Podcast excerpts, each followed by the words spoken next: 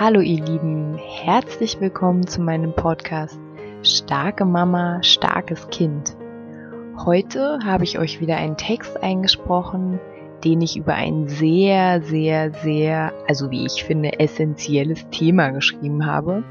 Und zwar das Thema Hunger.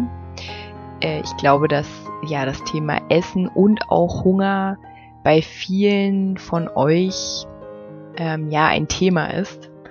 Und ja, ich hoffe, dass der Text auch den ein oder anderen Schmunzler ähm, bei euch erweckt. Und ich würde sagen, jetzt geht's einfach mal los. Ganz viel Spaß dabei.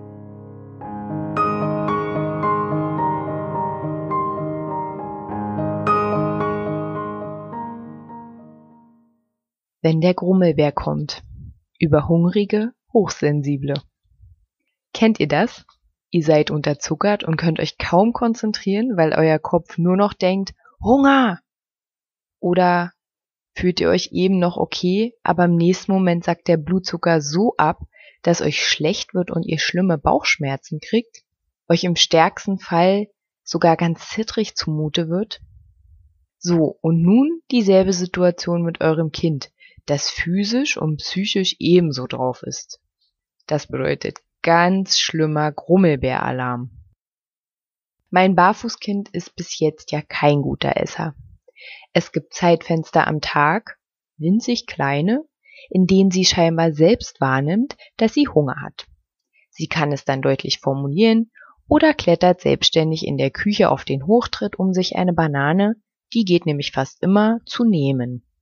Nun gibt es aber all die anderen Riesenzeitfenster, also quasi verglaste Wände, in denen sie eben kein Gespür für ihren Körper zu haben scheint. Oder weil beispielsweise etwas wichtiger ist. Zum Beispiel, wenn ich nach dem Mittagsschlaf nicht direkt zum Vesper am Tisch einlade, dann verbringt sie gut und gerne den ganzen Nachmittag ohne Essen, falls wir unterwegs sind und es sehr aufregend ist. Manchmal bin ich dann eine wahrscheinlich sehr nervige Mama, da ich Schlimmes ahnend, ständig mit einer Banane oder Weintrauben vor ihrer Nase rumwedle. Zur Not auch mal mit einem Quetschi, wenn es der richtige ist, dann geht der nämlich auch fast immer. Manchmal aber, da will das Barfußkind einfach nichts. Heute zum Beispiel. Wir waren direkt nach dem Mittagsschlaf eine Runde spazieren und wollten dann einen kurzen Stopp bei einer Freundin machen, weil sie da ihrer Lieblingsfreundin Hallo sagen wollte und weil ich dort einige vergessene Sachen mitnehmen wollte. Natürlich hatte ich, ganz Vorbild Mami, die üblichen Ernährungsmaterialien dabei.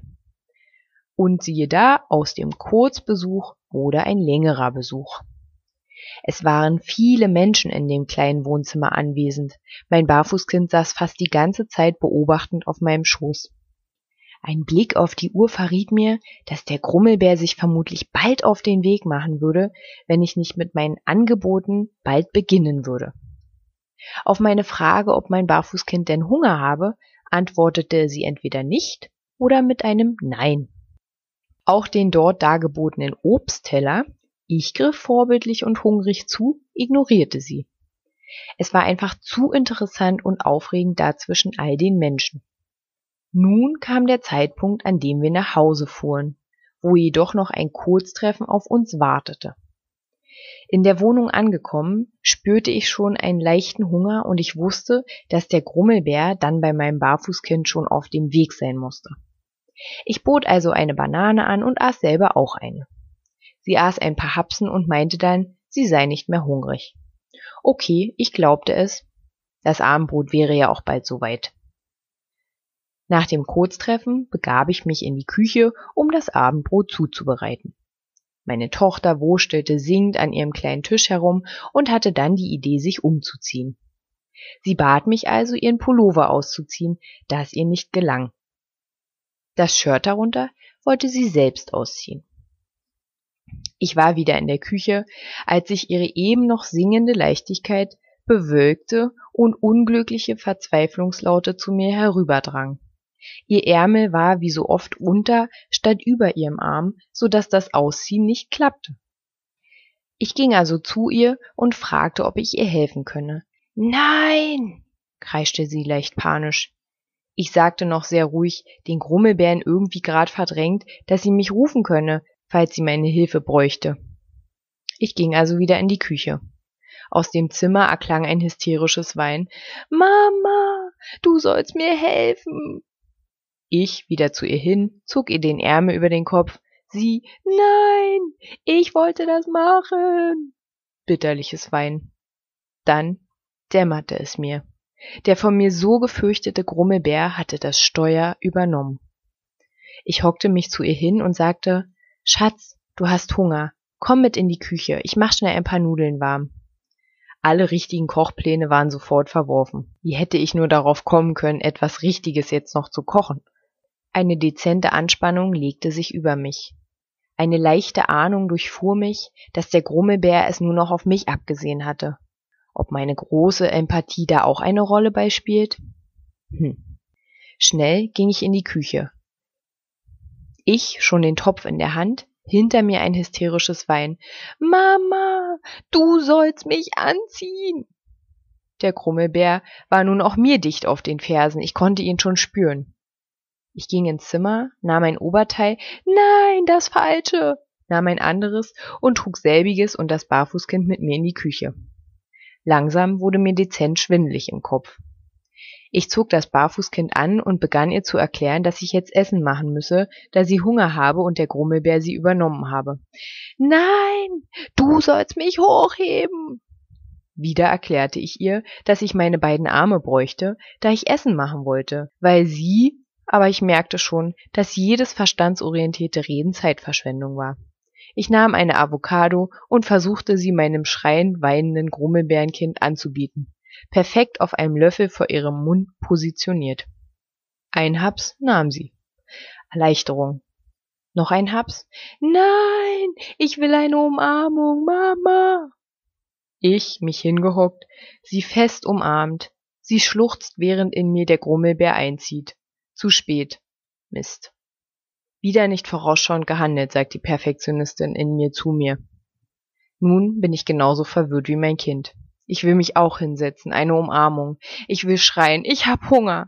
Ich will essen, aber ich kann nicht denken, ich kann nicht kochen. Was soll ich denn kochen? Kind umarmen oder Nudeln aufwärmen oder hinsetzen und warten, bis der Grummelbär abhaut? Hunger! Aber wer den Grummelbären von euch kennt, der weiß, dass er nie, nie, nie, niemals freiwillig geht, bis wir für uns sorgen indem wir uns versorgen mit Nahrung. Mein Kind weint immer noch.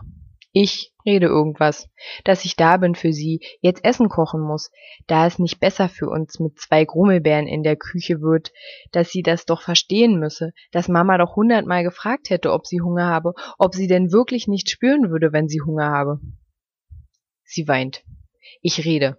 In meinem Kopf schwöre ich mir, dass es jetzt wirklich das letzte Mal war, dass das uns passiert dass der Grummelbär uns beide übernimmt und wir unglücklich und wütend in der Küche umherirren.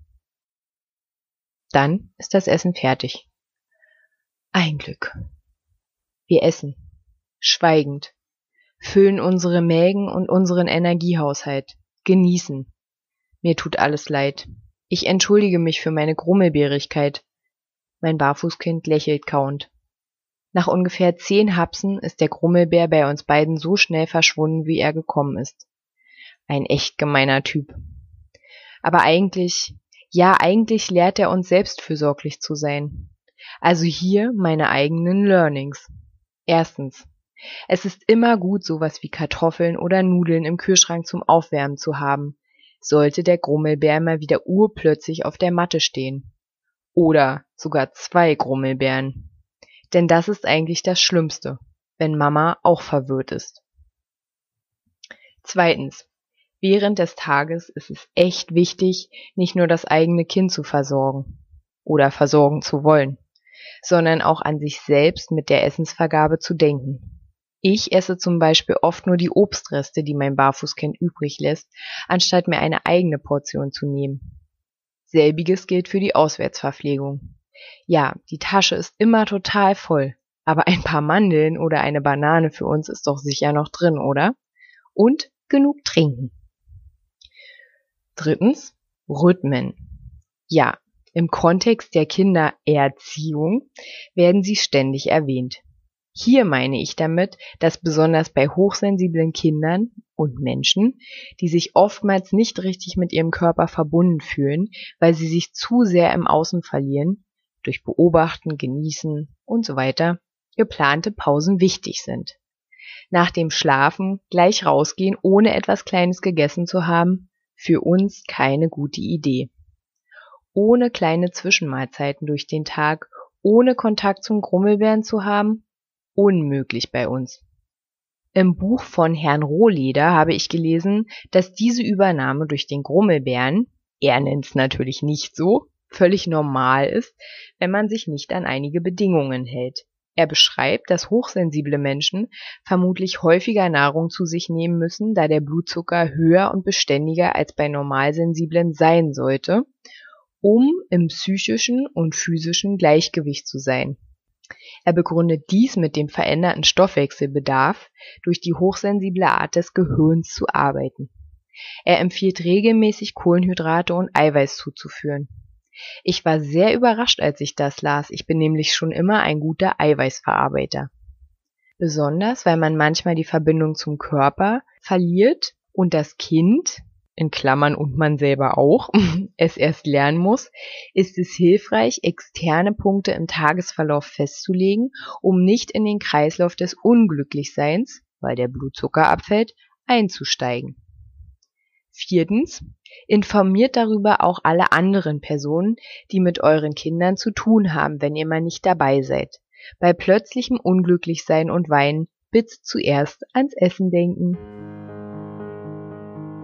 Ja, meine Lieben, in diesem Text konnte man ja gut sehen, wie wichtig die eigene Versorgung ist, wie wichtig Selbstfürsorge ist, sogar bezogen aufs Essen, auf die Ernährung.